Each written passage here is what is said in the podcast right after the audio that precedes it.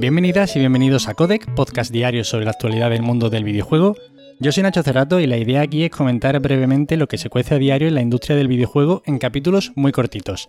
Así que si quieres estar al tanto y tienes poco tiempo, te invito a que te quedes por aquí. Y hoy comenzamos comentando la noticia de que en la Epic Games Store ya se pueden autopublicar juegos. Esta función ya se está probando mediante una beta cerrada, creo que desde ayer, y la idea es que los propios desarrolladores puedan crear páginas de productos, lanzar ofertas, publicar actualizaciones, crear logros, es decir, que tengan un acceso a todo este tipo de funciones con mucha más facilidad, de manera directa. Por ahora no han mencionado nada sobre el precio de, publicar. En Steam, por ejemplo, se permite este tipo de autopublicación tras abonar 100 dólares, pero es que claro, esto a priori a alguno le puede sonar muy bien que sea gratuito autopublicar, pero claro, esto favorece una cierta proliferación de juegos basura y de aplicaciones de estas que no sirven absolutamente para nada. Pero en relación a esto, Epic ha querido dejar claro que rechazarán este tipo de contenido, así como los juegos con contenido de odio, pornografía, contenidos ilegales o que atenten contra la propiedad intelectual de otros. Me parece interesante también mencionar que exigirán que si el juego es multijugador, debe ofrecer crossplay para todas las plataformas de PC. En las notas del episodio os dejaré el enlace por si hay algún desarrollador en la sala que quiera atreverse a publicar, pues que lo tenga a mano. Adicionalmente, en este mismo artículo en la web de Epic en la que mencionan todo esto, también han dejado caer que la plataforma cuenta con unos 58 millones de usuarios activos. Lo que pasa es que no se especifica si esto se refiere a una media o al último mes, o al mes de junio, no lo sabemos. Pero bueno, también arroja una información interesante, porque por ejemplo si lo comparamos con el pico de hace un año sobre estas fechas, en el que llegaron a unos 61 millones con la publicación del GTA V gratis, uno de los momentos cumbre de la política de Epic de regalar juegazos ¿no? para atraer a gente a su plataforma, pues puede parecer que está algo estancada si ahora cuenta con unos 58 millones. Evidentemente no lo está. Por ejemplo, si comparamos cómo ha ido acabando la compañía los últimos años. En diciembre de 2019 acabó con 32 millones y en 2020 aumentó a 56, un aumento del 75%, prácticamente el doble en un año. Y además están apostando por aumentar el número de estudios internos, estableciendo alianzas y empezando proyectos con grandes desarrolladoras que pintan muy bien. Habrá que ver hasta dónde llega Epic, pero madre mía, si nos dijeran hace cinco años que esta empresa iba a tener el peso que tiene ahora mismo en la industria, pues probablemente te llamarían loco.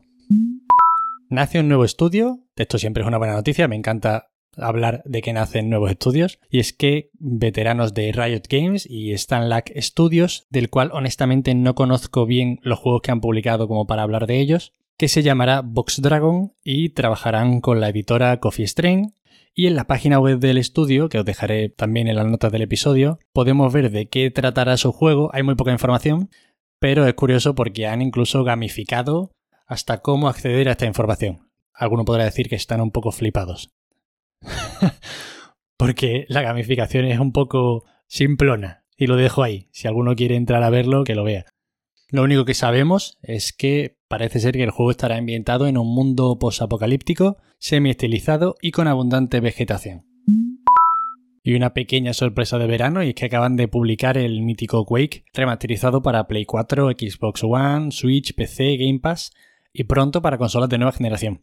El primero, vaya, el del 96, además en 4K, con modelos mejorados, iluminación dinámica, anti-aliasing y muchas mejoras gráficas, pero respetando estrictamente el aspecto que ofrecía el original. Para que nos entendamos, el juego se ve como el antiguo, pero adaptado más bien a pantallas actuales y a resoluciones actuales, pero manteniendo el mismo estilo gráfico, vaya. Además viene con cuatro packs de expansión, multijugador cooperativo, tanto online como local, el local de hasta cuatro jugadores, y con un sencillo acceso a mods oficiales y extraoficiales de estos desarrollados por fans. Este clásico de ID Software es para muchos el precursor del juego de tiros en primera persona que tanto hemos jugado en las últimas generaciones. Así que ya sabéis, si queréis estudiar un poquito de historia de videojuegos, aquí tenéis buen material. Y justo hace unos días os comentaba que había nacido un nuevo estudio con el director de Spec Ops The Line y el guitarrista de Nine Inch Nails y que yo no tengo ni idea de música. Pues bien, resulta que esta banda eran los mismos que hicieron la banda sonora del Quake. Y leyendo la noticia en A Night Games, que os pondré también en las notas del episodio, hacen una mención especial a la banda sonora porque hay una historia pues, ciertamente curiosa. Y es que en el 96, cuando se publicó originalmente este juego, La discográfica de Nine Inch Nails puso como condición para la participación de este grupo que la música estuviera grabada como pista de audio en el disco y que se reprodujera directamente en el CD. Así que para jugar con banda sonora era necesario tener el disco de Quake en el lector, y si no lo tenías puesto, pues no sonaba la banda sonora. A raíz de aquí, pues una serie de líos contractuales e historias ha provocado que muchos ports del Quake hayan tenido que seguir necesitando del disco dentro del ordenador para que sonara la banda sonora, por ejemplo, el de Steam. O que, bueno, pues te tuvieras que buscar la vida de diferentes formas, con ports no oficiales o con historias. Pero justo en este nuevo remake sí que va a volver a estar la banda sonora original. Os dejo en la nota del episodio el enlace al artículo de Night que lo explica muy bien y es muy interesante. Y comentar también que llegarán Quake 2 y Quake 3, pero solo para PC, y también estarán disponibles en el Game Pass.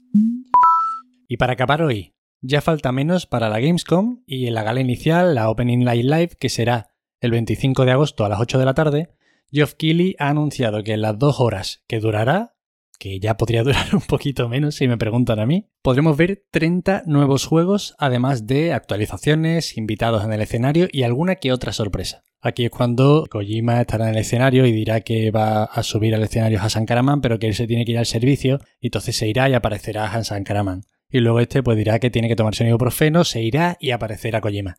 Ahora en serio, ojalá ver a Fumito. Además, el Awesome Indies, el evento exclusivo de títulos independientes que se celebra el 26 de agosto, tendrá hasta 40 juegos en tan solo 90 minutos. Y esto es todo por hoy, espero que os hayan resultado entretenidas las noticias. Ya sabéis, cualquier queja, sugerencia o comentario me podéis contactar en arroba nachocerrato en Twitter. Muchísimas gracias de corazón por estar al otro lado y que paséis un muy buen fin de semana. Nos vemos el lunes. Hasta luego.